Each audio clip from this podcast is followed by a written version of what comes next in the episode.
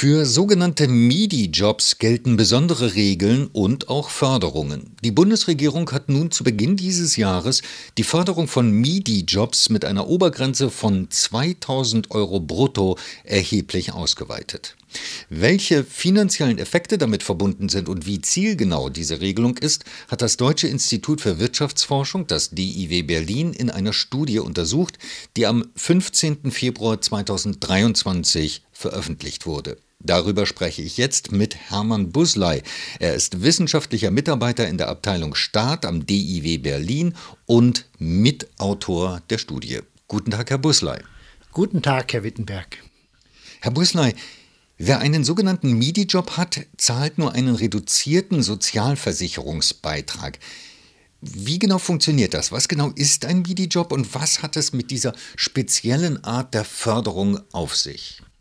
MIDI-Jobs gelten in einem Einkommensbereich direkt oberhalb der sogenannten Geringfügigkeitsgrenze. Darunter sind die Minijobs.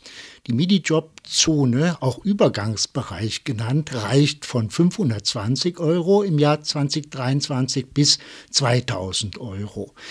Der Gesamtsozialversicherungsbeitragssatz, der in diesem Bereich sonst fällig wäre, von 40,45 Prozent, wird direkt an der Grenze auf 28 Prozent gesenkt. Bis zum Einkommensbereich von 2000 Euro fällt dann die Förderung äh, zurück und dort gilt dann der äh, Gesamtsozialversicherungsbeitrag von 40,45 Prozent.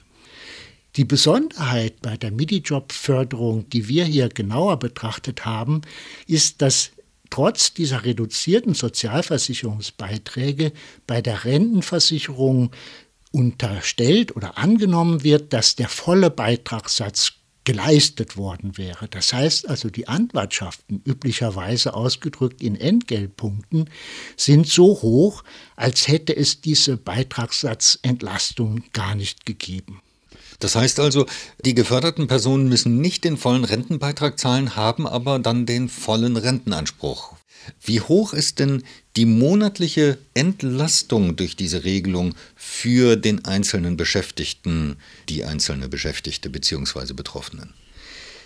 Die einzelnen Beschäftigten werden durch die Regelung bei der Rentenversicherung, alleine bei der Rentenversicherung um 12 Euro pro Monat bei den Beiträgen entlastet die Gesamtentlastung bei allen Sozialversicherungsbeiträgen beläuft sich dann auf knapp 27 Euro. Welche Kosten entstehen denn der gesetzlichen Rentenversicherung durch diese reduzierten Beiträge?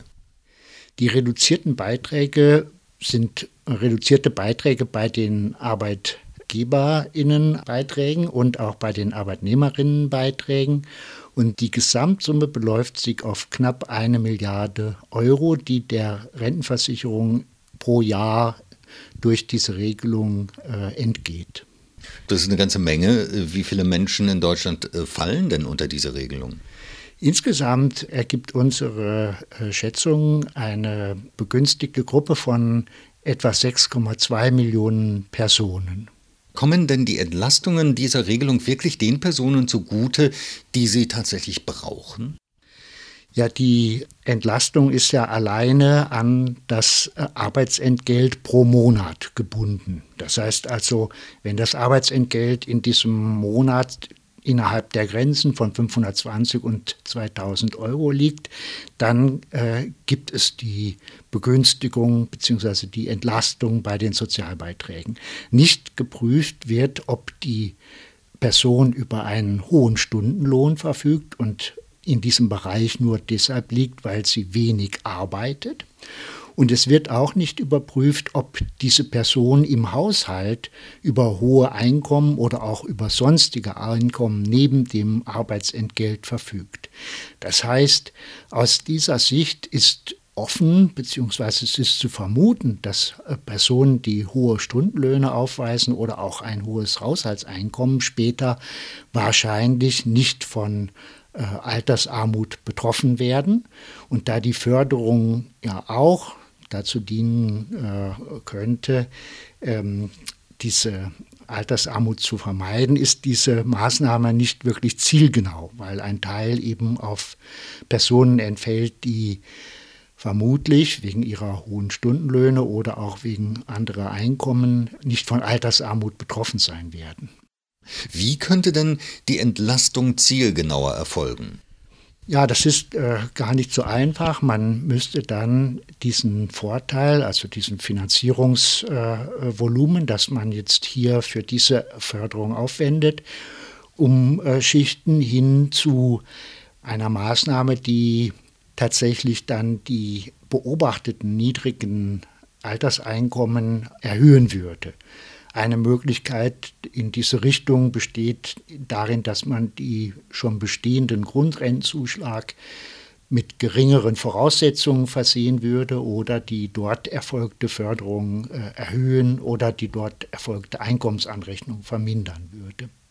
Jetzt ist es ja normalerweise so, dass sich die Höhe der Rente aus der Zahl der Beitragsjahre und der Höhe des Einkommens berechnet. Also man nennt das Äquivalenzprinzip. Wie verträgt sich eigentlich diese Regelung mit den MIDI-Jobs, also die Reduzierungen, die bei den MIDI-Jobs vorgenommen werden, mit diesem Äquivalenzprinzip? Ist das nicht ein Widerspruch? Ja, Sie haben recht, das Äquivalenzprinzip, so wie es auch von Ihnen formuliert wurde, sieht keine Unterstützung oder Umverteilung nach dem Einkommen vor. Und wir haben es hier mit einer wie ich meine, begrenzten, aber doch vorhandenen Durchbrechung dieses Prinzips zu tun.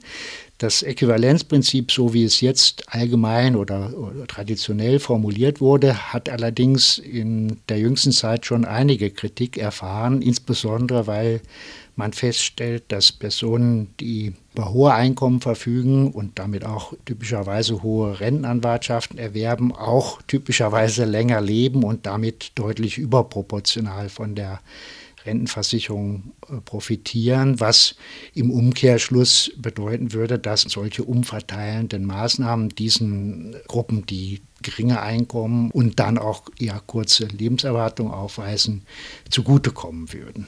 Und diese Maßnahmen, die jetzt in diese Richtung dann gehen würden, wenn man dort umverteilen würde, die würden zumindest in der Richtung richtig sein. Herr Busley, haben Sie vielen Dank für das Gespräch. Sehr gerne, vielen Dank.